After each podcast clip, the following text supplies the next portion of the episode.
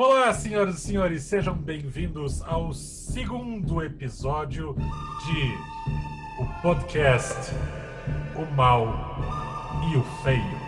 O seu podcast com as figuras mais ilustres do comentário ou da podosfera comentarista de cinema. A começar pelo ícone sexy Marden Machado. Menos, menos. e continuando por este é, ícone cabeçudo, Luiz Gustavo Vilela. Mais, mais. Sejam bem-vindos. Então, na semana passada, a gente falou do Steven Soderbergh por causa do, é, do boost que teve o, o filme é, Contágio, filme de 2011, e que é, ele foi resgatado por motivos óbvios do ambiente que estamos vivendo nesta é, primeiro semestre, já indo para o segundo semestre de 2020. E nas últimas semanas, nós tragicamente tivemos mais notícias sobre é, violência policial uh, nos Estados Unidos, que deflagrou uma série de é, manifestações, não só nos Estados Unidos, mas mundo afora, no Brasil inclusive.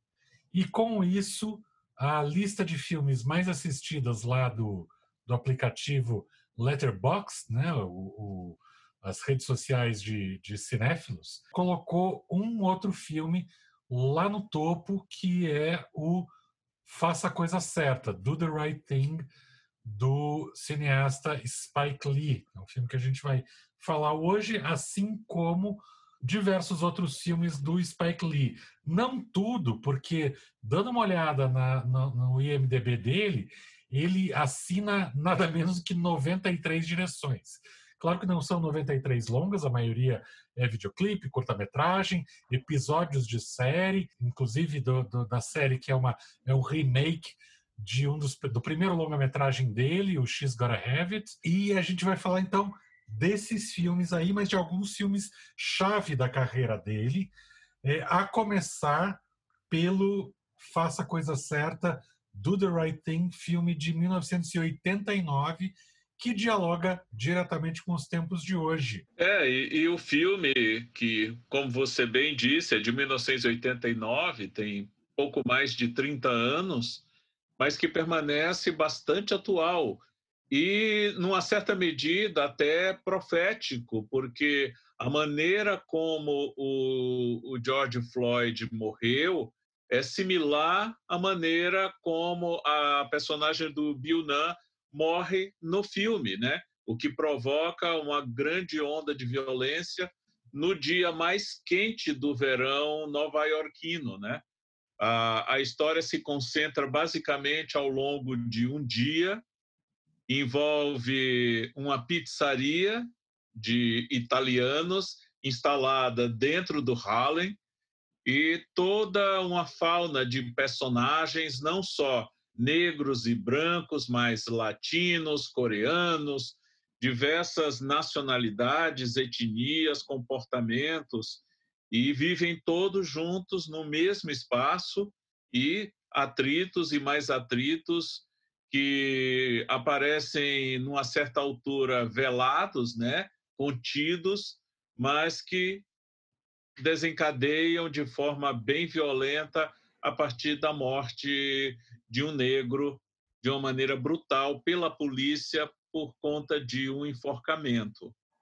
Só que no filme é com um cacetete pressionado com muita força no pescoço dele, mas o, o jovem morre asfixiado, né? Da mesma forma que o George Floyd morreu três semanas atrás. O claro, a imagem que você vê no filme dessa violência policial de um policial branco contra um negro é muito recorrente no noticiário americano e a forma como ela acontece nesse filme, obviamente, chamou a atenção.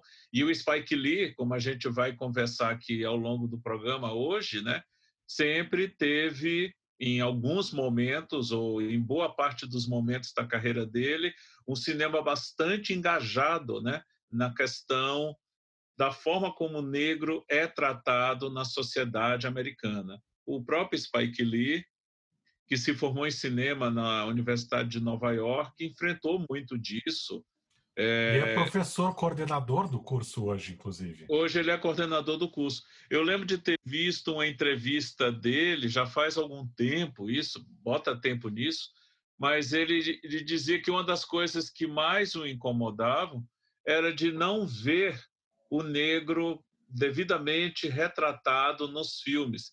Ele lembrava que quando era criança, que um dia é, que ia ver filmes e tudo, ele nunca conseguiu, quando criança, imaginar que poderia fazer aquilo, porque trabalhar com cinema para ele parecia algo praticamente impossível, né? E olha que ele cresceu consumindo os clássicos filmes da black exploitation. Mas aí que não eram não eram dirigidos por negros na maioria, né? Boa parte a maioria não, eram diretores brancos, né?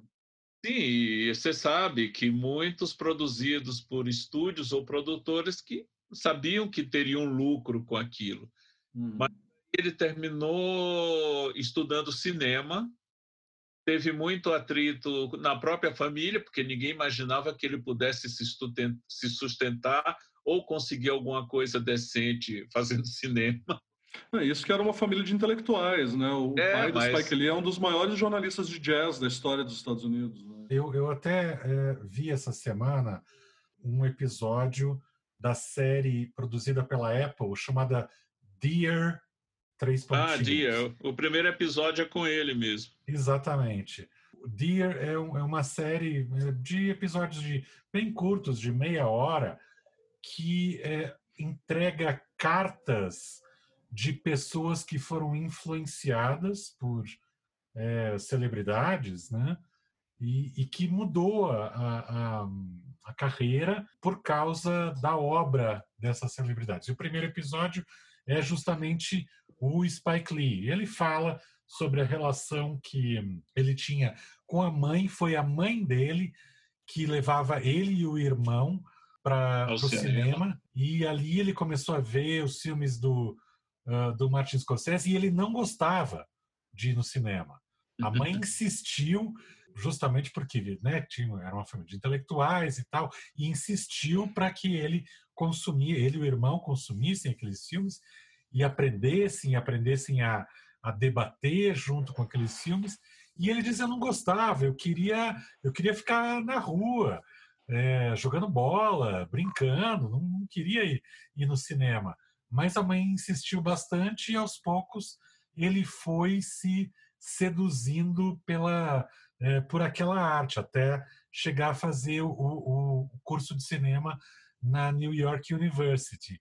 E lá, um dos primeiros filmes que a gente vê num curso de cinema, pela história, é O Nascimento de uma Nação, filme do, do David Ward Griffith, que, de certa forma, inaugura, não é bem é, esse filme, mas é um dos maiores marcos de inauguração de uma linguagem cinematográfica formalizada.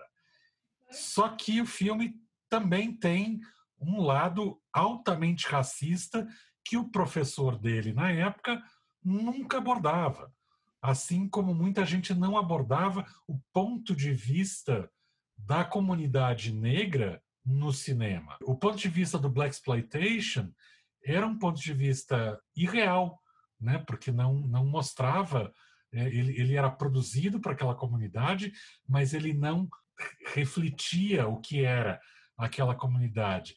E desde aquele momento, ele se colocou como alguém que dedicaria a vida a fazer isso, a, a, a retratar o olhar e a comunidade é, negra em seus filmes. E aí começou toda, toda a carreira dele. Primeiro com o X Gotta Have It, que foi um filme que ele levantou independente com investidores, logo conseguiu ser apresentado em Cannes e teve um baita retorno comercial e, e, e botou o nome dele já, é, já nos, nos primeiros, uhum. é, no, topo dos nomes de diretores. Tipo assim, um jovem diretor para se ficar atento, né? Exatamente. Gisgara Hevet recebeu no Brasil o título de Ela Quer Tudo. Tá, tá uma, próximo né, da... Né? Teve uma tá refilmagem tá recente da Netflix, do Gisgara Hevet, mas mantendo apenas a essência da protagonista. Eu não vi a série inteira, mantém apenas a essência da protagonista. A história é, mas é, é todo dirigido e, e, escrito pelo próprio Spike Lee também. Exatamente. Ele, ele manteve a essência, porque, óbvio, ele não ia fazer uma refilmagem à toa, né? Então, uhum. ele atualizou a personagem para algo mais contemporâneo. O nome dele passou a ser conhecido e logo depois, só para terminar essa, essa história do, da série Deer, que foi onde eu comecei a chorar feito um condenado, que a série é feita para isso, é para a gente ver aqueles, aquelas celebridades lendo as cartas, os exemplos, né? emocionando, né? e a gente chora junto. E ele fez o filme School Days, que eu não me lembro como é que era em português, você lembra? No Brasil, no Brasil ele tem dois títulos, né? É, o primeiro filme do Spike Lee lançado no Brasil foi o Faça a Coisa Certa, por conta do grande sucesso de Faça a Coisa Certa, o distribuidor lançou o filme anterior, que era o School Days, que em Portugal se chama Rebelião Estudantil. É, vai no rumo. No Brasil, ele recebeu o título é, caça-níquel, né? De Lute pela Coisa Certa. No, no IMDB ele está como Revolução Estudantil, né? Que é, que é o título, que é o título de Portugal e é o título que quando saiu em vídeo no Brasil, algum tempo, muito tempo depois, foi adotado também. Mas ele chegou a ser exibido no cinema de, em 1990, por aí, depois do, do Faça a Coisa Certa, como o novo filme do Spike Lee e com esse título maravilhoso de Lute pela Coisa Certa os filmes de black exploitation eles eram irreais, né? Mas no School Days, o Lute pela coisa certa, o Spike Lee faz uma história em um ambiente irreal, só que não era aquele ambiente aonde você tem uh, o chefe que é um detetive todo charmoso e, é, e que faz um monte de, de é, estripulias e tal, ou então Foxy Brown, que tem aquela coisa super hollywoodiana de, de, também de uma mulher policial que era irreal, mas era irreal de um mundo completamente hollywoodiano. E filiado a gêneros, né? Afiliado, Afiliado ao, a gêneros, noir, ao policialesco, né? Enfim. E o exploitation, né? Que na verdade está fazendo uma cópia de um outro filme adaptando para a cultura. Né? No School Days, o, o, o Spike Lee ele faz uma coisa que era completamente real, mas que a gente gostaria muito, principalmente comunidade negra, que fosse real, que é uma universidade onde a maioria, a totalidade dos estudantes é da comunidade negra. É, é uma comédia o filme, só que a premissa de, de isso ser uma ficção histórica até o momento de ter uma universidade majoritariamente negra, de alunos uhum. negros, de, é, é, é, é, mentirosa. E só que ao mesmo tempo, e era a intenção dele, é inspiradora. E uhum. nessa série Dear mostra a carta de um sujeito que viu o filme, ficou muito empolgado pelo filme, porque até então ele não tinha concebido a ideia de estudar numa universidade. E ele trabalhou e lutou para estudar numa universidade e hoje ele é reitor de uma universidade. Olha só. Por causa do filme do Spike Lee. Aí, aí não tem como não chorar, né? Até eu tô, tô arrepiado de, de segunda mão aqui, cara. E, e aí você vê como que funciona a essência e do, dos filmes do Spike Lee, que como a gente estava falando antes de gravar o programa, muitas vezes você até pode dizer, ah, mas ele não é um bom filme. O Spike Lee nem sempre está preocupado em fazer um bom filme. ele está preocupado em fazer um filme que tenha um impacto de discurso. Esse é o uhum. cinema dele. O cinema dele não é aquele cinema de ver uma história super bem narrada. Não, o cinema dele está interessado em ser didático. O, Luiz Gustavo vai falar depois sobre esse didatismo, em ser didático de que a gente tem que rever várias coisas na nossa sociedade. E é muito interessante como, nesse sentido, é, ele vai literalmente colocar o dedo no pulso da América, né? Ele sabe exatamente o que o que está acontecendo e aí acaba que um filme como o Faça a Coisa Certa ele é um filme menos presciente, né? Porque tem essa coisa da morte do negro na mão do, do, de um policial, né? Então ele é, ele é menos ele menos antecipa o futuro e mais é, é, um diagnóstico que continua preciso, né? A gente não pode esquecer o, o Faça a Coisa Certa de, nove, de 89. Em 92 a gente tem a morte do Rodney King na frente de câmeras de TV, né? Então isso é ainda uns bons é, 20 anos antes dos celulares com câmera se tornarem com uma qualidade boa, né? Ou, ou mais até. O Rodney King sendo espancado por um grupo de policiais em Los Angeles que vai levar aos LA Riots, né? As revoltas de Los Angeles já pedindo por reforma policial, que é exatamente o que acontece no Faz a Coisa, no Faça a Coisa Certa. Ele previu o futuro? Não, né? Ele, ele fez um diagnóstico que era muito preciso na época e que hoje é, a, é o assustador é como ele continua preciso. Né? É, é como que essas relações de raça e, e, e que são de ódio né, se mantêm ainda tão fortes e tão vívidas, né? Isso que é impressionante. Voltando ao faça a coisa certa também, como eu tinha comentado no início, são muitos grupos, muitas etnias. Tem os hispânicos, tem o, os coreanos, os negros, os brancos, os descendentes de italiano, de irlandeses e tudo.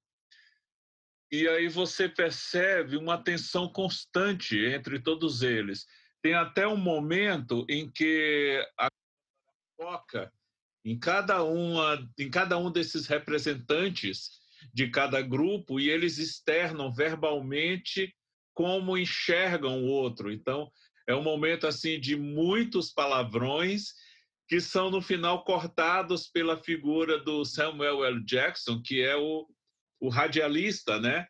Uhum. O narrador daquela história em certos momentos, que ele manda parar tudo, né?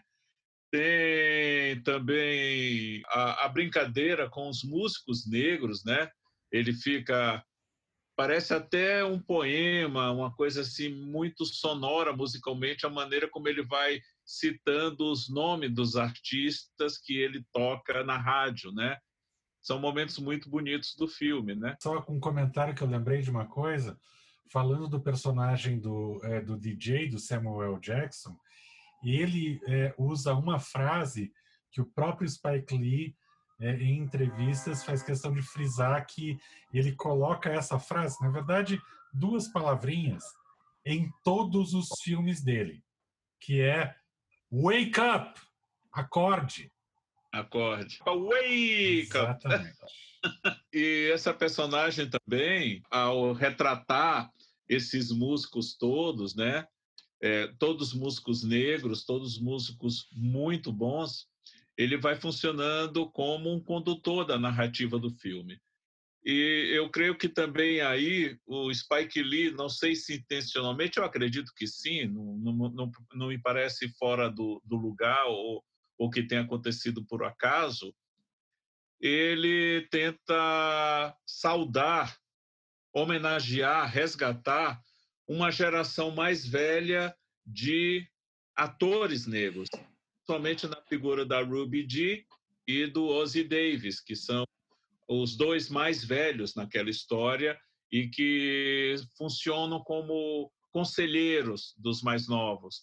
Ao mesmo tempo que ele tem uma geração intermediária, representada na figura do Samuel L. Jackson, e uma geração nova, Giancarlo Esposito, em comecinho de carreira, o Martin Lawrence, que depois se tornaria comediante, também trabalha em comecinho de carreira. a irmã dele, que faz a irmã dele no filme também. E a Rosie Paris, né? Ele, ele descobre a Rosie Paris. É, é, é exatamente. É a namorada dele no, na história. Hum. E é, é muito curioso tudo isso, a forma como ele vai mesclando isso. E se eu não soubesse que é um filme do Spike Lee, rodado no Harlem, em Nova York, é, o filme visualmente me lembra, me lembrou na época já, porque o filme é de 89. Eu, me lembro de ter visto esse filme no Rio de Janeiro, no Cine Largo do Machado, lá na, ali pertinho de Laranjeiras, ali no, no Largo do Machado mesmo. E no ano anterior, eu tinha visto o Mulheres à Beira de um Ataque de Nervos, da Almodova. E na hora que eu vi Faça a Coisa Certa, o colorido do filme, a, a, a, paleta de cores, a maneira como essas cores vão aparecendo, berrantes em alguns momentos, muito. É, tudo bem, a, a, história se passa num dia de verão muito quente. E, e claro, essas cores quentes servem para reforçar o clima que eles estão vivendo, aquele calor todo. Mas na hora eu me lembrei do, do, do filme do Almodóvar, do Mulheres à beira de um ataque de nervos, por conta dessa, dessa cor do filme. E você vê, é um acumular de coisas que, que explodem justamente a partir da morte da, da personagem do Bill Nunn. E ele já faz referências a Martin Luther King, a Malcolm X. Ele não fez uma cinebiografia do Luther King, mas veio a fazer a do Malcolm X. Eu acho pelo fato de ele se identificar mais com a postura do Malcolm X do que com a postura do, do, do Martin Luther King. Só que ele teve que lutar para fazer esse filme, porque inicialmente esse projeto não era dele. Malcolm X ia ser dirigido pelo Norman Gilson. Exatamente. E aí ele foi lá conversar com ele e disse: Olha, cara, você é bom, eu gosto dos seus filmes, mas você é branco. eu que tenho que fazer esse filme. E ele conseguiu convencer o Norma Dilson. O Norma Dilson desistiu do projeto. E ele e, e é, é, é, muito engraçado, acho que, que, antes da gente entrar no Malcolm X, que talvez seja o, o, o, grande filme, o filme definidor da carreira do Spike Lee, né? é, é muito engraçado como já estava muito óbvio para o, o, o, Spike Lee e talvez para a discussão das comunidades negras uma coisa que só se torna comum para o resto do, do mundo mais recentemente, que é essa coisa do lugar de fala. Né? É, é, se não fosse o próprio Spike Lee, isso não ia ser discutido como é discutido hoje. Né? Como a gente faz, inclusive, piada com a Scarlett Johansson assumindo papéis de mulheres asiáticas. Né? Quer dizer, é, isso não era, sequer era uma questão. Mas o, o próprio Spike Lee criticou bastante o, o Clint Eastwood quando ele fez o Bird. Uhum. Uhum. É sobre... Depois ele deu o braço a torcer, diz que o filme ficou fantástico e tudo, mas na época que foi anunciado o projeto, uma cinebiografia do Charlie Parker, dirigida pelo Clint Eastwood, ele contestou na época, achou que não era o caso, talvez até tentando repetir o que ele fez com o Malcolm X, né? Que era um projeto que estava sendo tocado por um outro diretor branco e que ele julgava não ser a melhor pessoa para contar a história de um negro, né? Uhum. No caso do, do Bird, depois ele deu o braço a torcer. Ele reconheceu o trabalho do Clint. Bom, aí eu acho que a gente já pode entrar no Malcolm X, que é, é um filme que eu acho que o Luiz Gustavo definiu definiu muito bem ao dizer que é um filme definidor da carreira do Spike Lee, não apenas pelo filme em si, mas por essa história que acabou de ser contada, pela atitude dele de ir lá dizer, cara, não, você não pode dirigir esse filme por isso, isso e isso. E o Norman Jewison dizer, tá certo, tá certo. Você tá certo. Baixou a cabeça e disse, não, o projeto projeto é teu. Só que daí nós tivemos um outro problema. Ele teve um outro problema. Ele teve um outro problema sério, né? Ele brigou com o estúdio porque ele queria fazer um filme de três horas.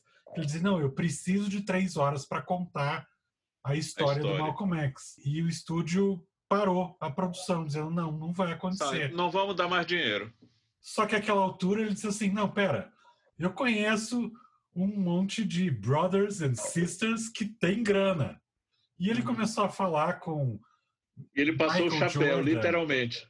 Ele passou o Oprah chapéu. Winfrey, Quincy Jones, que eram todos... Quincy Jones que tinham bastante grana e eles faziam cheques com, é, com, com quantias suntuosas e isso fez com que ele conseguisse finalizar o filme do jeito que ele, ele queria imaginou, do jeito que ele projetou. É um filme que, que ele tem uma coisa que é muito legal, assim, é, que é como ele vai trabalhando diferentes estilos para marcar as diferentes fases da vida do Malcolm X, que é uma, é uma vida em que, segundo a visão do Spike Lee, mas, é, e a forma como a gente pensa o, o, a figura do Malcolm X historicamente, é uma vida dedicada à tomada de consciência, né? Quer dizer, então ele começa aquela, aquele primeiro momento é maravilhoso em que ele está alisando o cabelo, né, e sentindo aquela queimadura no corpo cabeludo, no couro cabeludo para adquirir uma estética branca, né, assim, que é uma violência tremenda para o corpo negro, né? E aos poucos ele vai se modificando. Então é, o filme meio começa, inclusive, com uma coisa meio, sei lá, embalo de sábado à noite, assim, e ele vai se transformando, né? Ele tem um momento que é uma coisa meio thriller, de espionagem, quando o FBI fica em cima dele. Tem, um, tem esse momento que é a revelação religiosa, quando ele se converte para o islamismo. Tem essa coisa do filme mais político mesmo. É como se fossem vários filmes que foram encaixados, tudo com muita harmonia, na verdade. Eu acho que não é um filme é, desconexo e, e, pouco coeso, muito pelo contrário, mas como ele vai trabalhando esses diferentes estilos e mostrando, e ao mesmo tempo é, dando um Malcolm X diferente para diferentes facetas da comunidade negra se identificarem, né? Assim, dependendo de como você, de, de como é, essas figuras ainda estão em relação à sua própria tomada de consciência, né? Quer dizer, ah, eu ainda estou me assimilando aqui, então é, é, o começo do filme, né? Quer dizer, eu estou é, talvez pensando em mudar meu nome porque eu me converti para o islamismo, então é mais para o final do filme, enfim. É, é, um filme que eu acho bastante brilhante nesse sentido também. Paulo, a gente pulou do Faça a Coisa Certa para o Malcolm X, mas no meio desses dois tem um filme até certo ponto menor do Spike Lee, que é o meu filme favorito do Spike Lee, que é o Febre da Selva, onde ele faz uma abordagem da questão racial de uma maneira diferente do que normalmente a gente vê nos filmes americanos. Normalmente, no cinema americano, essa questão racial é fortemente ligada à, à opressão ao negro.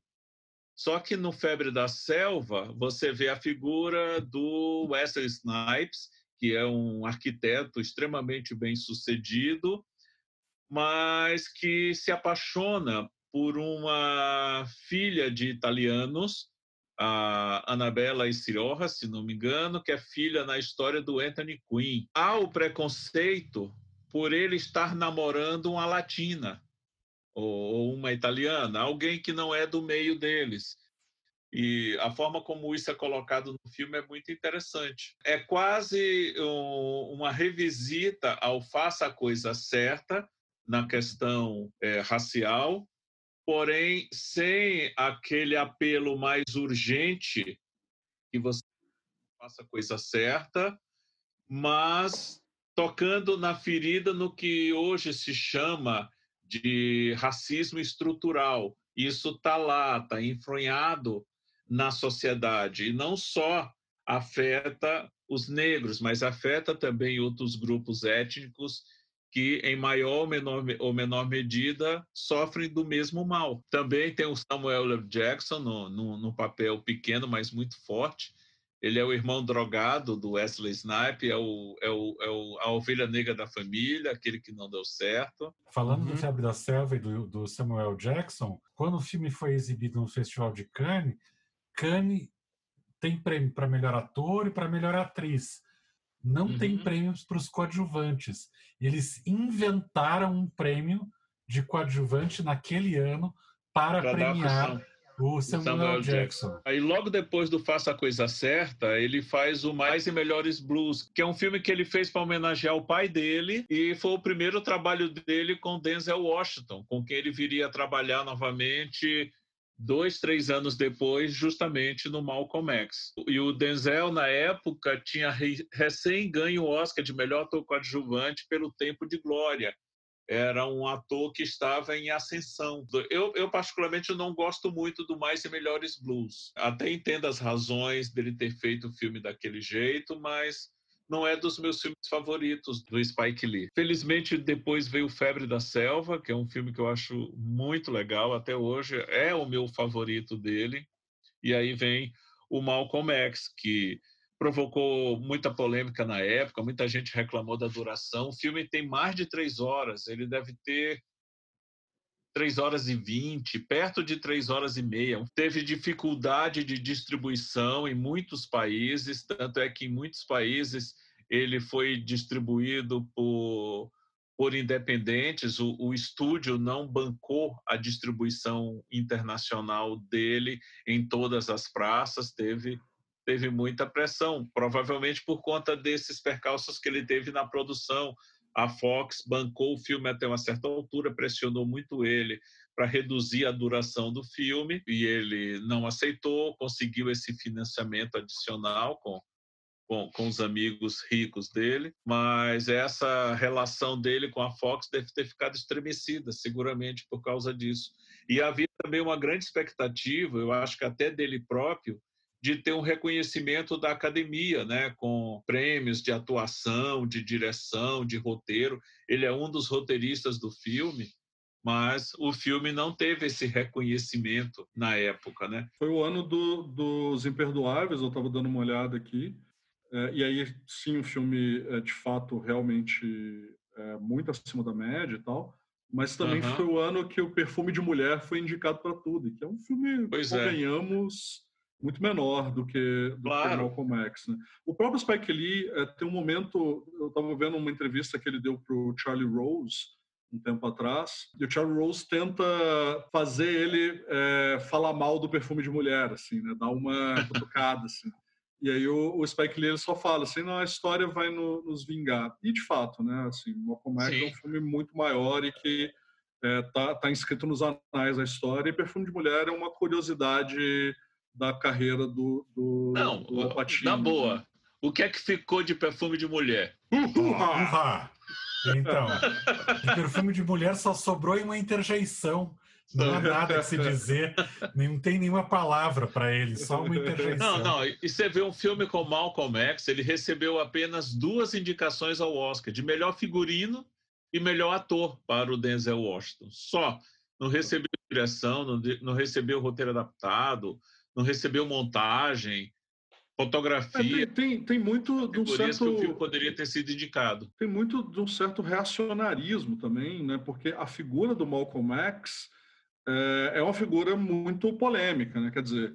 É, o, não, não é justamente o Martin Luther King, que era um pastor luterano. Pois é, mas, é luterano, uma, né? É, mas é, eu acho que tem a ver com uma outra questão também, que é algo que se repetiu anos depois com outra cinebiografia de um outro negro americano que passou por um processo parecido com o do Malcolm X, o de conversão ao islamismo, que foi o Muhammad Ali, o Cassius uhum. Clay. A cinebiografia que o Michael Mann fez com, com Will Smith no papel do, do Muhammad Ali é um bom filme. O, uhum.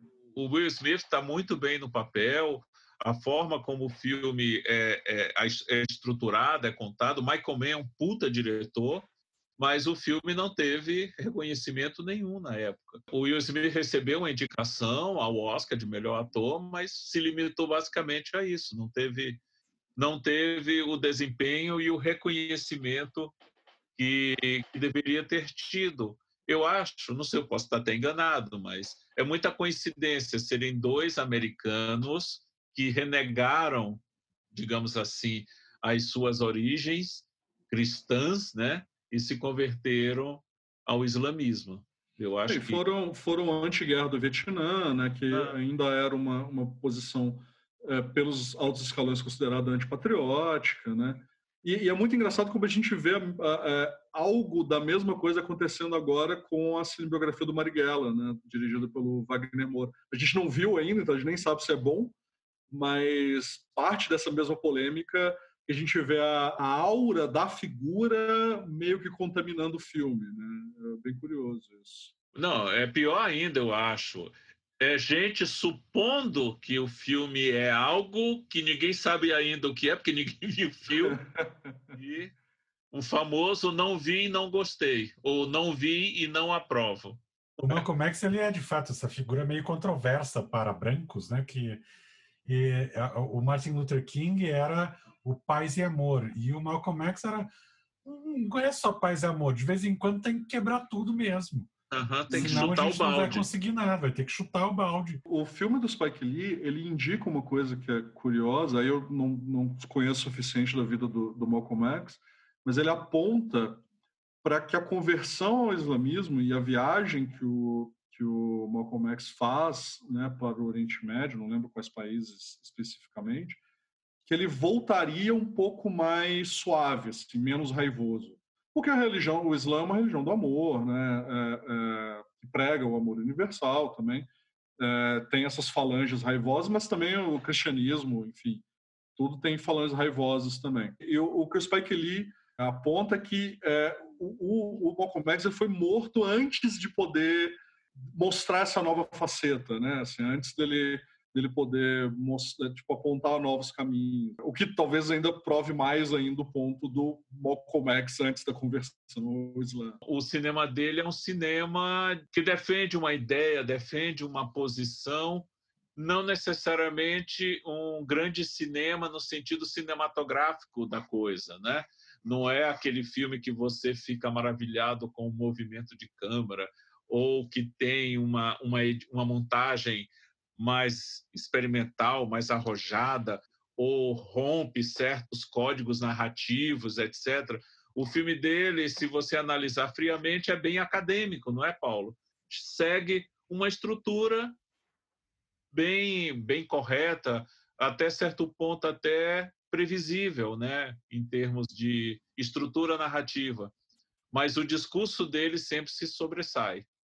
É, eu acho que é essa realmente ah, o grande trunfo dele, principalmente nesses filmes feitos, como você lembrou bem, Luiz, no começo, em, durante governos republicanos, porque em governos democratas, e principalmente nos oito anos do governo Obama, o cinema de Spike Lee teve a sua, a sua chama praticamente apagada. Se estava acesa, era só um fiapozinho de luz, né, de chama, não, não teve o mesmo impacto. É, tanto que o, o, o Malcolm X já é Bush pai, né, assim, né? a gente tem é, os anos 80 todos dominados pelo Reagan, que é, é o grande republicano, ele entrega a presidência para o Bush pai, né, é, também republicano, e aí então entra o Clinton, né, e a gente vê o cinema dele dar uma não muito, porque o Clinton, é, é, o, o, Clinton é um, é um, republicano alfabetizado, né? Assim, não, mas o Clinton foi democrata. De democrata. Sim, mas ele é um republicano alfabetizado só, né? É, as políticas deles de, de encarceramento em massa, enfim, tudo isso não foram muito diferentes do, do, dos governos republicanos. Né? Mas ele dá uma, uma esfriada, retoma a, a, um pouco dessa raiva no, no Bush filho, que aí oito anos de republicano chucro, típico mesmo, né? E depois, no, nos anos Obama, é a pior fase da carreira dele. Né? Mas, enfim, eu estou me adiantando aqui. Mas nesse período tem um filme que você estava comentando antes da gente é, abrir a gravação aqui, que é o Bamboozled, que eu não vi esse filme, mas pelo pouco que você comentou, já fiquei bem curioso para ver. É, o Bamboozled é um filme de 2000, né? Então, é justamente quando o início do, do do governo republicano do Bush filho, né? É, os primeiros anos ali, é, salvo engano, é o primeiro, primeiro ano mesmo, agora não, não tenho certeza. E é um filme é, curiosíssimo, assim, um filme bem da era da MTV, em que a gente vê o Damon Wayans, né, mais conhecido, né, ele é o ele é o eu, né, do, Eu para as Crianças, E agora está naquele na versão nova do Máquina Mortífera, né? na série da Máquina Mortífera, ele ele faz o Mortal, é, salvo, ah, tenho quase certeza. E, e ele faz um, um produtor de televisão, é, Pierre Delacroix, né, que é um cara filho de, de comediante negro, de, de comediante stand-up negro, é, mas que estudou em Harvard, então ele tem toda essa, essa coisa polida e tal. E, e a emissora para a qual ele trabalha não aceita os pitches dele, né? não aceita as propostas dele de série de TV. Porque as propostas dele de série de TV são justamente empoderadoras, né? algo é, como o próprio Spike Lee faria. Né? Tipo, ah, uma família negra que o pai é arquiteto, ah, uma família é, negra que adota uma criança, é, um adolescente é, hispânico ou, ou oriental, né? enfim, asiático, né? E curiosamente também são coisas que a gente vai ver é, recentemente, né? Tipo Fresh Out of Bolt e tal, algumas, algumas propostas nesse sentido, assim. E o, chefe, o, o, o, diretor de programação, né, que é o chefe dele, não aceita nada disso porque o que ele quer ver é estereótipo em cima de estereótipo. Então, a proposta final né, do Pierre Delacroix é fazer um show de menestréis, né, um minstrel show. Show de menestréis é, era os shows, em geral, feitos por brancos que é, faziam blackface com os piores estereótipos negros possíveis. assim Toda essa coisa do é, que negros são alucinados com carne de frango, é, né, frango empanado, que são preguiçosos e tal. Isso nasce é, já no momento pós é, é, né, fim da escravidão nos Estados Unidos, em que você tem uma espetacularização da vida negra para por, feitos por brancos para audiências brancas também, num reforço brutal de preconceito e coisas que a gente vê até hoje, né? E, e, aí ele propõe essa série de TV em forma de, de sketches, assim, é, meio Saturday Night Live, né, com plateia ao vivo e tal, e contrata dois artistas de rua, um deles é um, um, um sapateador, assim, um dançarino sapateado, que também tem um, um reforço, uma história, né, tem aquele aquele ator negro que fazia os o, fazia muito dueto de sapateado com a Shirley Temple, né? Inclusive ele é mencionado no filme. E, aí eles montam esse show de menestréis com artistas negros, os artistas negros fazendo blackface, né? Pintando o rosto de negro, fazendo uma caricatura exagerada do que é a figura do negro.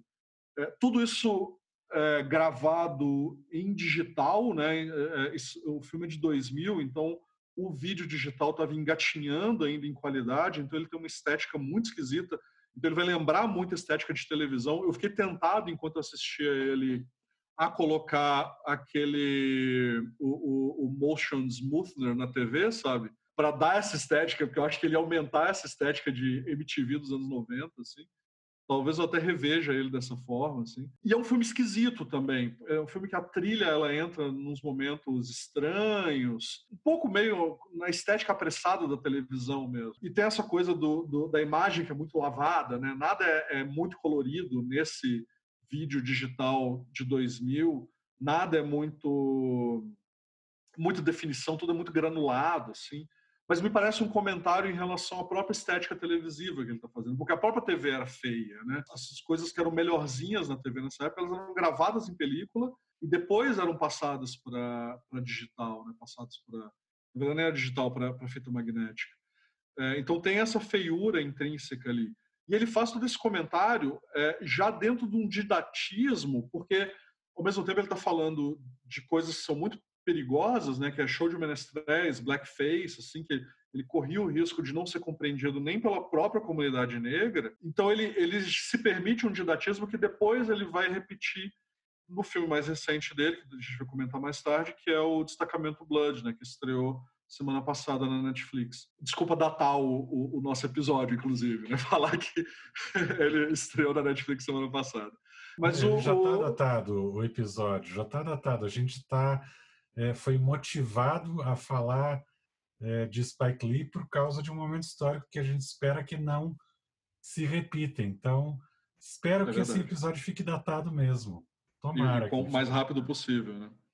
É, mas aí ele já, ele já faz um, ele já apresenta um didatismo ali, que é, por exemplo, o Pierre Delacroix, como ele é um cara muito, o personagem ele é muito erudito e tal, então ele vai, ele vai atrás do que tem de referência de show de menestréis em arquivos digitais, né? Então é, ele acaba mostrando muito quem são esses é, atores. É, óbvio que o Spike se preocupa mais com os atores negros que vão usar esses, esses estereótipos para conseguir ganhar algum dinheiro também, né? E aí você tem duas figuras básicas, que é o menestrel, a coisa do Jim Crow, né? Que depois vai, inclusive, batizar as leis racistas dos Estados Unidos. É, mas você também tem as mummies, né? Que são as negras grandes, como a, a Hattie, Hattie McDonald, né? Que é a primeira mulher negra a ganhar um Oscar por o, E o Vento Levou. Ela é uma mummy, né? Que é uma figura negra muito importante, também racista, também preocupante, mas que tem um lugar na cultura pop em que o seu apagamento é também um apagamento é, de figuras negras importantes, né, como a própria Hattie McDowell. Né? E aí, nesse período é, esquisito, bem, na verdade, aí é bem no finalzinho do, do, da segunda gestão do Bush Filho, tem um filme que eu acho bem interessante, mas que também ele é um filme que está fora da curva, embora tenha sido feito num, num governo é, republicano, ele é um filme que se destaca, mas ele, ele é um filme esquisito, porque, como a gente estava também falando antes, não parece ser um. Podia ser um filme de qualquer outro um, cineasta, que é o plano perfeito. Um uhum. filme que tem o, o, Clive Owen, é um filme de, de heist, né? um, um filme de, de roubo a banco, desses planos mirabolantes de banco, tipo uh, 11 Homens e um Segredo, como a gente falou no último programa, mas é, colocando também alguns elementos de Um Dia de Cão, é, do, do, né, do, do Al Pacino lá, e parece esteticamente um pouco, só que ele faz uma inversão interessante, que é um dos comentários sociopolíticos que ele coloca, aonde os ladrões são os brancos e os policiais são os negros, mas ele não faz julgamento de valor de um ou de outro. Os dois estão fazendo o seu papel na sociedade ali. E o, o grande vilão da história não é o, o, o, Catch Me If You Can, não é nem o Catch Me If You Can do, uh, do, do, Spielberg tem essa coisa, mas de ter um, uh, um, um, grupo né, que é o, o detetive, é o vilão, porque está perseguindo o nosso Robin Hood, que é o herói, ou então o assaltante é um, uma figura gananciosa e merece ser perseguido pelos, é, pelos detetives é, mocinhos. Não, o filme não vai nem para um lado nem para o outro. Eu acho que aí está a pegada do, do Spike Lee nesse filme, que o grande vilão do, é, do filme é o sistema. e, e, é, e, é, por aí que o filme é, estabelece um, um, Se você quiser ver o filme como um filme de diversão, é, um filme de, de aventura, que você fala, um heist olha movie, só, né? um heist movie, filme olha de só, assalto. que grande sacada no final, você vai ver e você vai se divertir pra caramba. Uhum. Mas o Spike Lee, ele faz algo é, meio década de 50 ali, e que é um pouco diferente do que ele faz. Ele contrabandeia alguma, alguns comentários nesse filme para para dizer sim, esse continua sendo um filme do Spike Lee. Você achava que não era, mas é. Então ele pode não ser o filme clássico do Spike Lee que fala sobre cultura black, mas tá lá, tá, tá contrabandeado ali é, é um, uma série de comentários. E eu gosto bastante desse filme.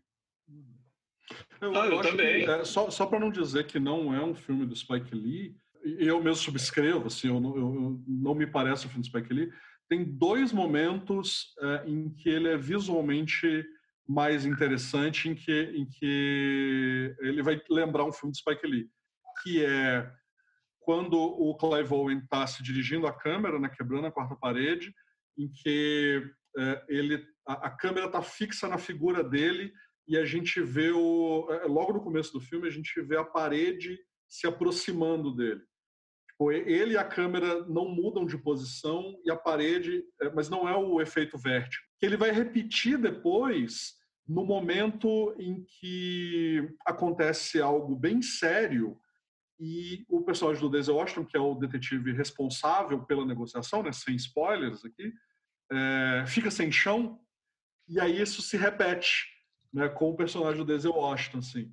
Que é o único momento que meio que te lembra, assim, é que, é que, a gente, o Spike Lee ele não faz filmes naturalistas, né? Ele não faz filmes é, com pretensão realista, ele não faz filmes... É, os, os filmes dele, as imagens gritam o tempo todo. Eu sou só uma imagem, eu sou só uma imagem, eu não sou. Eu não, eu não, eu não, não me confunda com a vida, né? que é uma coisa muito hollywoodiana. Assim. E esse filme, O Plano Perfeito, que eu acho que é o mais hollywoodiano dos filmes dele, mesmo assim, tem esses dois momentos que te lembram: opa, eu estou só vendo um filme. Né? Um, é um momento que meio que quebra a imagem, assim, que, que me parece esse o maior estilo visual do, do Spike Lee. Assim, né? normalmente, ou, ou é um exagero na atuação, ou é um uso de grande angular, assim, para mudar alguma coisa de ponto de vista, né? É, ou alguma coisa de posicionamento de câmera mesmo, mas que nesse filme não tem, exceto nesses dois momentos. Assim, são momentos. Ah, e é um filme, é um filme do Spike. Talvez seja o filme, talvez não. Seguramente é o filme do Spike Lee com o elenco mais estelar que ele conseguiu reunir, né? Boston, Chiwetel Ejiofor, William Dafoe, Clive Owen, Jodie Foster, Christopher Plummer. Pô, muita gente boa no filme. O filme, para mim, já valeu pelo elenco. Eu, eu fui ver esse filme sem saber que era do Spike Lee. Sério, eu fui atraído, eu fui atraído pelo elenco e pela Jodie Foster. Eu gosto de tudo com a Jodie Foster. E aí, o filme começa, eu vi directed by Spike Lee disse, what the fuck? a impressão a, que... A, a, Spike Lee Joint, né? Que é o... É, é não, não tem o Spike Lee tem, Joint. Tem, tem, tem. É? tem. Não, não lembro. É o meu Not Hill do Spike Lee. não, mas eu acho que tem uma coisa, eu não sei né, exatamente qual que é a história por trás desse filme, pela produção, mas justamente por ser um período que o Spike Lee não estava produzindo tanto coisas pessoais, para ele poder se manter como cineasta, né, me parecia ser um filme é, desses de, de, de, contrato mesmo, de, de, de, de mercenário, digo, ah, eu vou fazer isso é, pelo dinheiro. Só que ele não faz só pelo dinheiro. Ele, como eu disse, ele consegue dar um, enfiar um pouco do, do estilo dele lá. Ele não, ele foge um pouquinho do que a produção hollywoodiana manda. Ele, ele, ele coloca, se coloca também é, o suficiente no, num filme que parecia ser um filme de encomenda só. Uhum. É, mas não sei se você vai lembrar, Luiz, tem uma cena lá que eles pedem pizza e a pizza é da South Pizzeria. Uhum, uhum.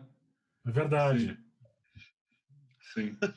Eu acho também que o Spike Lee quis fazer um filme mainstream, assim, um filme produzido por um grande estúdio, com um grande elenco, com uma, uma grande assim, distribuição e tudo, só para ver como é que era. Ele que sempre teve muitos percalços né, nas produções dele, que depois se revelavam bem-sucedidas, mas ele sempre enfrentava grandes problemas durante a, as filmagens, a pré-produção e tudo, de repente poder fazer um filme para um grande estúdio com um grande elenco é, para um público mais amplo, sem necessariamente ter aquela aquele selo Spike Lee de protesto, né? Apesar uhum. de verter em alguns momentos e dar o recadinho dele para um público leigo, assim, que vai para o cinema para ver um filme divertido durante duas horas. Eu acho que ele quis fazer esse tipo de filme. para ver o que saía. E eu, eu acho que o resultado é bem satisfatório. Ah, e tem outra coisa que é ocupar espaço também, né? Quer dizer, claro, exato. hoje em dia você tem mais diretores que podem fazer isso, né? Um F. Gary Gray da vida, pensando diretores negros que não têm exatamente uma assinatura, assim, né? Algo uhum. é, é, que podem assumir essas, essas produções média grandes hollywoodianas. Assim. Eu, eu acabei de ver agora esse filme, O Plano Perfeito, foi rodado em 39 dias. É um tempo bem curto em se tratando de uma produção americana de um grande estúdio, né? 39 dias dá não dá nem um mês e meio de filmagem. Padrão Clint Eastwood. Eastwood faz um filme média, em média, em 35 dias. O recorde dele é o Gran Torino, que ele fez em 28 dias o Gran Torino. Amador, eu fiz o Virgens Acorrentadas em 17 diárias. Aprenda como o Roger Corman, o Roger Paulo Mas eu acho que é porque as virgens estavam. Que fez Paulo, em dois. Eu acho que você fez em 17 diárias porque as virgens estavam acorrentadas. Ah, essa foi horrível. Cadê? Não, cadê? Agora, agora, pela primeira vez, eu senti falta de Maria Rafá aqui. Dizendo, ai meu Deus, é. é. E, não, e, e, e este Paulo Biscay aprendeu com o Roger Corman, que fez filme ah, em dois dias. O Roger né? Corman teria feito Virgens Acorrentadas em menos tempo ainda. Bom, aí depois do, do Plano Perfeito, entra no período Obama. Uhum. E aí ele não faz nada. Não faz não. nada relevante. Nada curta-metragem, é, aqui edição de videoclipe, Red Hook Summer, o Old Boy, que a gente não quer falar porque, né? Não. Da Sweet Blood of Jesus, alguém viu? Não. Também não. Iraq, alguém viu? O Esse Rock está disponível na, na Amazon Prime, parece. Ele, ele é uma produção da Amazon. Ele é, é, é ele me parece um, um, pequeno retorno à forma já. Assim. Ele adapta uma peça grega do Aristófanes, Lisístrata, é, só que ele, ele joga para Chicago das gangues, assim. Então é, é, um filme um pouco mais interessante, mas aí a gente já está às portas também do, do final do governo Obama, é. né? Há que se dizer já uma um coisa. Que, ali. Ah, não, e que já está é, no final do governo Obama e, e a sombra do, do Trump já está ficando cada vez maior, né? Exatamente. E, e aí tem uma outra coisa que é, eu acho que é importante mencionar, que nesse período ele fez é, a, a, maior obra desse período foi ele torcer para o time brasileiro de vôlei. Mas daí entra o Trump e ao entrar o Trump surge um outro cineasta que eu acho que em breve vai merecer um, um programa só para ele, chamado uhum. Jordan Peele. O Jordan Peele fez o filme Corra, que é o, o provavelmente o, o, primeiro grande representante de filme político da, da comunidade é, afro-americana é, na era Trump, né, que tem aquela frase é, logo no começo, né, que o, o, o namorado é, negro vai na casa do, dos pais da namorada branca e o pai da namorada branca querendo se mostrar é, super bacana, diz do nada. Eu teria votado no Obama uma terceira vez, se pudesse. que era uma frase típica de. É, eu gostei dessa definição que o Luiz Gustavo colocou de republicanos, é, republicanos alfabetizados que se dizem democratas. E o Jordan Peele uh, fez esse filme que teve muito sucesso, ele ganhou o Oscar de melhor roteiro, com a parceria com a Blumhouse, o estúdio Blumhouse, é, eles tinham um projeto, tinham os direitos de um livro é, chamado Black Klansman, que era uma história real, absurda, de um policial negro que conseguiu, por telefone, se infiltrar e se associar à Ku Klux Klan na década de 70. Só que o Jordan Peele disse: beleza, esse, esse filme é incrível, esse roteiro é incrível, mas é, quem tem que dirigir não sou eu, é o Spike Lee. E aí a gente já tem uma outra coisa mais interessante, foi um cineasta negro dizendo não, quem tem que dirigir esse filme não sou eu, é o Spike Lee, dando uma volta ainda maior do que o que aconteceu lá no, no Malcolm X. E o Jordan Peele convoca o, o Spike Lee para dirigir e, nas palavras do Jordan Peele, ele fez o convite, mandou o roteiro e dois dias depois o Spike Lee conhecia o roteiro e entendia o roteiro melhor até do que o próprio Jordan Peele que estava propondo e já conhecia o roteiro há mais tempo. E, é. e esse foi o filme que deu o Oscar para o Spike Lee pela primeira vez, o Oscar de uhum. melhor roteiro, dividido com outras três ou, ou quatro pessoas, não importa quem estava ganhando o Oscar aquela vez, era, era o, o, próprio Spike Lee que deu, obviamente, mais um, uma pincelada no roteiro e fez um filme que faz o nome Spike Lee voltar a ser super conhecido e respeitado como era no, no início da carreira dele. E é um filme muito legal, com interpretações incríveis e, e já começa essa pegada de, de ele ter um didatismo e um didatismo que não é o didatismo bobo do, de um Oliver Stone. Uhum. Isso eu posso garantir, senhores. Jamais faremos um programa sobre Oliver Stone. Isso eu posso garantir, que se vocês quiserem falar sobre Oliver Stone, que seja em outro podcast, neste podcast Oliver Stone não é bem-vindo. Persona não grata. Persona não grata. Porque ele tem, o Paul Oliver Stone tem aquele didatismo bobo que olha para o público de cima para baixo. É um uhum. olhar literalmente de branco, né? De branco americano. Oh eu, quando eu vejo os filmes do Oliver Stone, eu me lembro daquele quadro antigo que tinha no Castelo Ratibum, que aparecia o Marcelo Taz e dizia: Senta que lá vem história. Não, o, o Oliver Stone ele é, tem o, o mansplaining, o, o, Oliver Stone ele vai além, ele é o white explaining, né? É, então... e, e, e, é interessante porque o Spike Lee ele fala de quando ele é didático, ele é didático em coisas que ele sabe que o público não faz ideia. Não importa se branco ou negro, né? Assim, é, é, ele está falando de coisas. Acho que vale a gente falar mais um pouco é, do, do infiltrado na clã, mas no destacamento Blood isso é muito óbvio, muito evidente, assim. Né? Eu acho que os dois filmes eles eles é, dialogam bem juntos, assim, bem uhum. como a, a, produção. Você veja só, a gente falou do, do, Plano Perfeito, que é de 2006, e aí depois do Infiltrado na Clã, que é só em 2018 que é, uhum. que é lançado. E, é, e antes do, do, uh, do Plano Perfeito, a gente estava falando do Bamboozled, que foi cinco anos antes, uhum. e, o, uh, e o Malcolm X, que foi quase dez anos antes.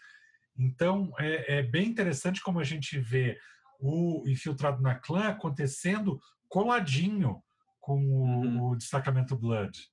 Então dá para usar os dois dialogando juntos, falando de uma coisa muito próxima. Para entrar um pouco, então, na, na história do Destacamento Blood, assim, ele é um filme que vai... É, ele não é um filme de guerra, eu acho, assim, eu acho que, a guerra perpassa ele, mas ele não é exatamente um, um filme de guerra, mas ele vai acompanhar quatro ex-combatentes do Vietnã, já bem velhos, né? Ele dá uma escamoteada nessa coisa do tempo, assim, e, e nos flashbacks também ele não recebeu os 200 e sei lá quantos milhões de dólares do, do, do Scorsese para rejuvenescer ninguém.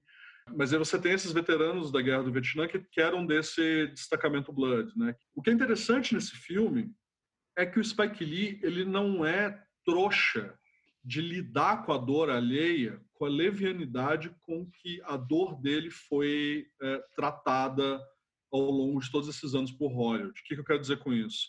Ele não vai fazer com a cultura e a história do Vietnã o que Hollywood faz com a cultura e a história negra. Né? Então ele não se apropria, ao contrário, ele dá voz ao, a, a, história do Vietnã, assim, mostra como o Vietnã também foi afetado por isso, sem é, querer dizer que é, eu, eu, sou o senhor da história aqui, né, mas ele se recusa a fazer um apagamento da história vietnamita, né, colocando figuras ali, fazendo inclusive inversões de ponto de vista que são brilhantes e assustadoras, assim, né? A gente vê, por exemplo, soldados americanos é, fazendo uma emboscada com Vietcongs, enquanto os Vietcongs estão falando de suas próprias famílias, que é um estereótipo que a gente vê no cinema americano é, milhões de vezes, né? Quer dizer, o Vietcong é essa figura semi-selvagem, né? Assim, e os soldados só estão lá porque estão né, defendendo a liberdade, o tio Sam, e seja lá o que isso for, né, qualquer patriotada da vida. E, e, enquanto eles se lembram da sua própria história, né, se lembram da, do que deixaram para trás nos Estados Unidos, são invadidos ali por esses selvagens Vietcongs. Né, e aqui ele propõe uma inversão, o que já é radicalíssimo. E aí tem outras duas coisas que eu acho interessantes de marcar sobre o destacamento Blood, eh, antes que o podcast tenha 17 horas, é que, uma, ele também coloca um espelho na frente desses soldados negros, porque ele começa já com uma montagem bastante didática também, mas bastante necessária, é, ligando o Vietnã com as marchas para os direitos civis nos Estados Unidos. Então, quer dizer, o mesmo governo que está descendo o cacete nos negros nos Estados Unidos que estavam querendo direitos iguais, também estava mandando esses negros para lutar por eles, para descer o cacete em outras comunidades, né? Numa, numa relação de racismo que simplesmente é, parece infinita, assim, em nome do ideal de liberdade, né? O, nesse sentido, o Spike Lee é bastante cínico. E a outra coisa que ele faz é justamente esse didatismo que eu estava comentando, que já estava lá pelo menos desde nesse, nesse formato, pelo menos desde o Bambuzo, né, do a hora do show. E esse didatismo é justamente nesse sentido, assim, de tipo, as pessoas falam dos heróis brancos, ficam falando aí do, do, do Rambo, mencionado literalmente, né, mencionado nominalmente. Falam do Braddock, mencionado nominalmente. Né, né os Estados Unidos têm que inventar esses heróis, né, esses heróis brancos mas se esquece que a primeira pessoa, o primeiro soldado a morrer no Vietnã foi um negro. E aí corta para uma imagem em estilo, né, parada, desse soldado negro que foi a primeira pessoa a morrer no, na Guerra do Vietnã, pelo menos o primeiro americano a morrer na Guerra do Vietnã. Tem uma coisa interessante no filme, que é o personagem do ator com o melhor nome de todos os tempos, Delroy Lindo, uhum. que é um negro que votou no Trump e tem orgulho disso. E que é uma comunidade que existe e que a gente esquece. E dialoga com, é, com esta, essa comunidade é, de, de negros é, reacionários, republicanos, xenófobos. Uhum. E, é, só que, obviamente, faz uma jornada ali, né? Uhum. É, o, o personagem do Delroy Lindo, Delroy Lindo, e se há justiça no mundo, o Oscar é dele, dificilmente uma atuação vai ser tão impactante quanto isso, sim. Ele faz isso, ele é o... É, é eles até brincam com ele, ah, você é aquele negro que fica atrás do Trump lá, porque tem sempre um...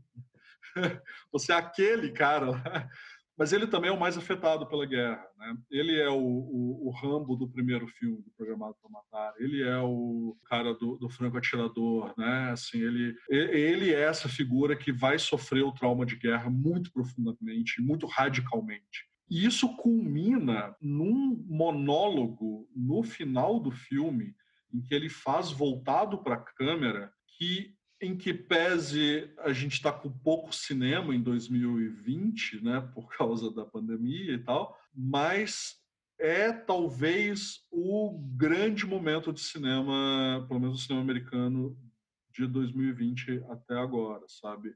É um monólogo longo, extenso, assim, todo voltado para a câmera, delirante, febril, e é brutal, assim. São, são, são coisas que estavam engasgadas ali e o Delroy Lindo defende com uma dignidade que é assustadora. Assim.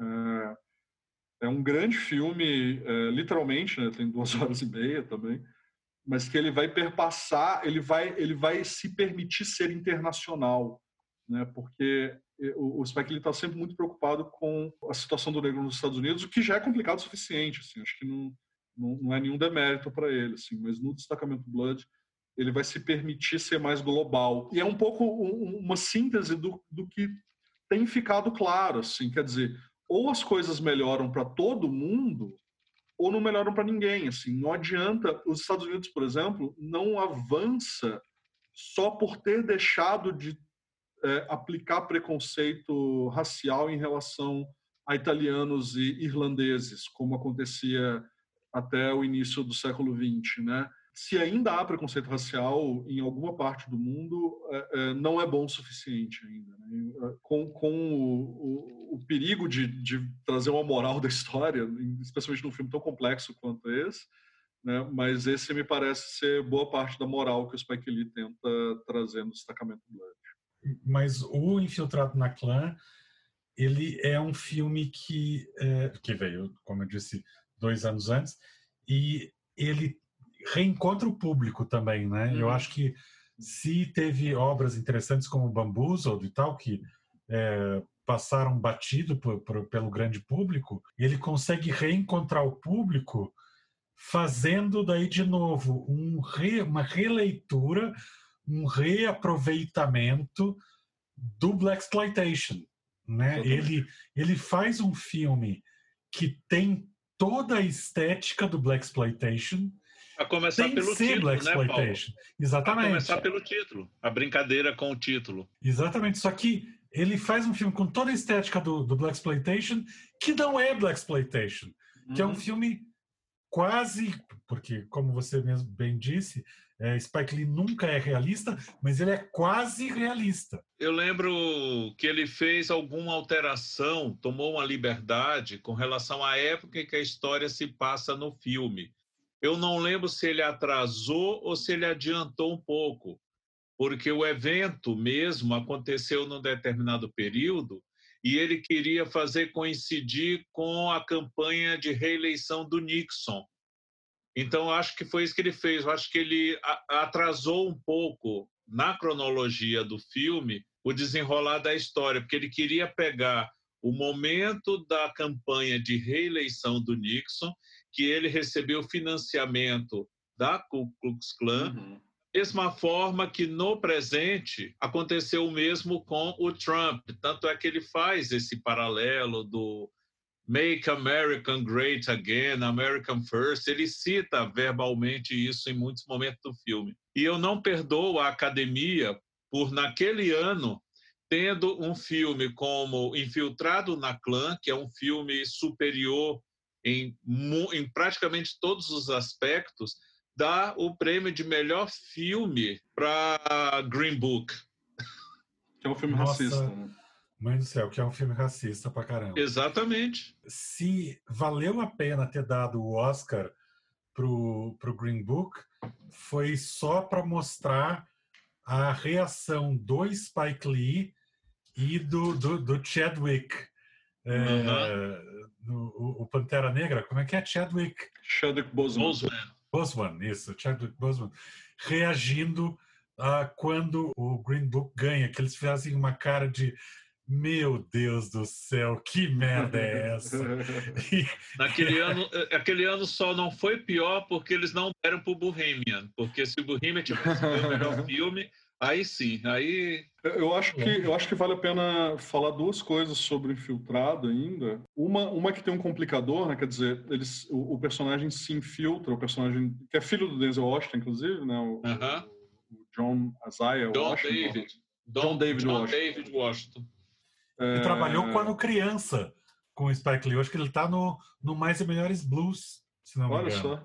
Olha só. É? é, foi o primeiro filme que o Spike fez com o Denzel. O John David Washington, ele faz a voz é, desse, desse cara que se infiltra na clã, né? Mas quem, quem aparece nas reuniões é o Adam Driver, que é um policial judeu, né? Uhum. E se passa por branco, assim. Então, a gente já vê como que o Spike Lee, nesses últimos anos, ele começa a complexificar a visão dele de raça. E, e eu acho que também vale a pena a gente mencionar aquela sequência em que o pessoal da KKK, da, da Ku Klux Klan, assiste a nascimento de uma nação em êxtase e, e ele corta, é, o, o Spike Lee corta para um velho negro contando a história de luta dele naquela, na, na, naquela comunidade. Quer dizer, o Harry Belafonte.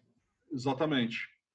É, é, é, o, o, que, que ele está querendo dizer ali? Né? Quer dizer, a falsificação da história branca do Sul racista, ela está ela tá registrada no cinema com toda o peso do cinema, com toda a, a, a possibilidade de reprodução e, e, com toda a fidedignidade que o cinema traz é, de si para si mesmo, né? quer dizer, a mesma versão de Nascimento de uma Nação, exibida em 1917, é, podia ser assistida, pode ser assistida até hoje, enquanto a comunidade negra depende da tradição oral para ser o próprio registro histórico, porque há um desinteresse né, da estrutura, do governo, do capitalismo, de Hollywood e tal, de contar essas histórias. A alternância nessa cena é brilhante. Aquilo ali, se tem vários pecados que o Spike Lee comete, mas esses cinematográficos, que como eu disse, não importam, mas esse é um momento que a alternância é, é de fato a grande sacada do filme.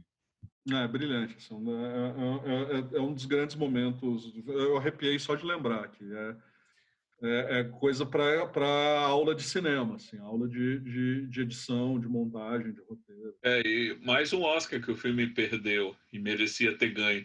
Perder montagem para aquela bobagem do Bohemian. O que é que. Só posso dizer Mamma Mia, Let Me Go. Mamma Mia, Let Me Go. Beelzebub. Beelzebub, é o Beelzebub que estava responsável. É, mas é como, como ele disse em relação ao, ao Malcolm X, a história fará jus, como estamos fazendo aqui. Né? É aquela velha história do. É, mesma, o mesmo se aplica para esse filme, é, aquela história clássica do uh, Mel Brooks falando sobre o Homem-Elefante. Né, que Mel Brooks ele foi produtor do Homem-Elefante que teve oito indicações ao Oscar e não ganhou nenhuma. E quem ganhou foi Gente Como a Gente, que é um filme é. ok, mas esquecível, completamente esquecível. Do, não, do, eu não vou nem, eu, eu não falo nem só do Homem Elefante naquele ano.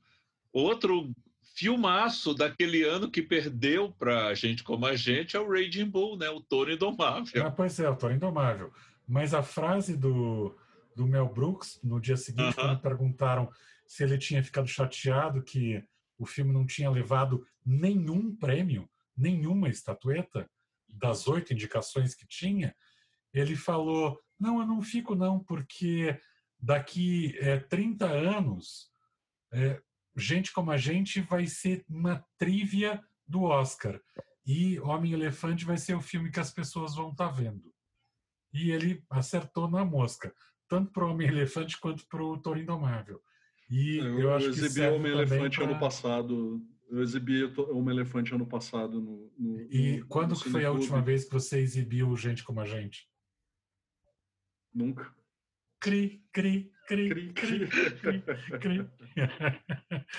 então, com é, esse comentário de eternidade aos filmes do Spike Lee e que venham outros, como o destacamento Blood, que Pô, é legal também, inclusive, de falar o, o, o, título original, né? Que é The Five Blood. Mas com isso a gente encerra e já pensando no próximo programa que nós vamos bolar assim que eu apertar o stop recording. Mas antes de eu apertar o stop recording aqui, é, eu é, convido o Luiz Gustavo e o Marden para falar de seus outros projetos e, e outras é, aventuras na rede e além, e além. Na verdade, hoje em dia tem que ser só na rede, né? Porque É, é o, o única, único contato com a humanidade que, que nós temos. Então, quais são as aventuras de vocês na rede por esses tempos de pandemia? Ah, eu continuo com, com o site, né? Com, é, resenhando um filme por dia.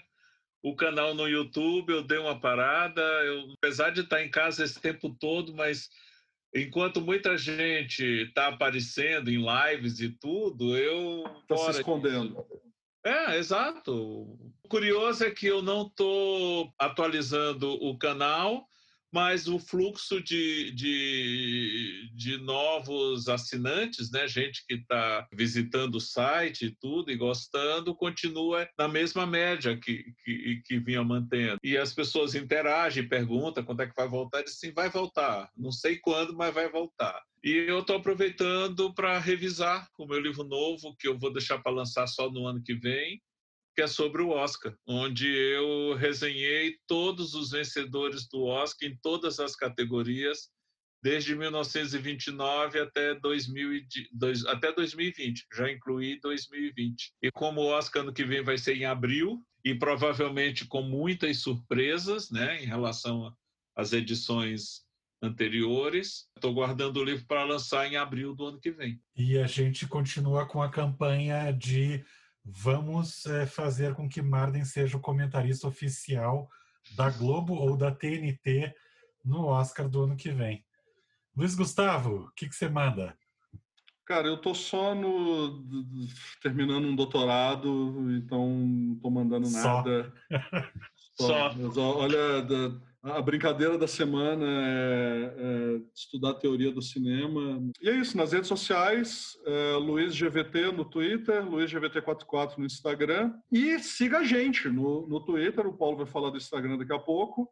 No Twitter a gente é o podcast Mal Feio. Né? Podcast Mal Feio, tudo junto. No Instagram também. Ah, ficou, deu, deu certo? Que bom, que bom. Deu certo, então é podcast é Mal Feio. A gente é arroba podcast mal feio. Siga a gente lá que, que é mais legal. Bom, e eu é, estou com o Corvo de Curitiba parado, mas em breve deve voltar. E com novos planos é, com a Vigor Mortis. Siga a Vigor Mortis nas redes, no Facebook, no Instagram. Nós somos vigormortis.art, porque tinha um outro filho da puta que usou esse nome antes de eu cadastrar.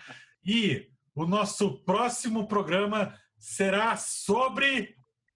Apertei o stop recording.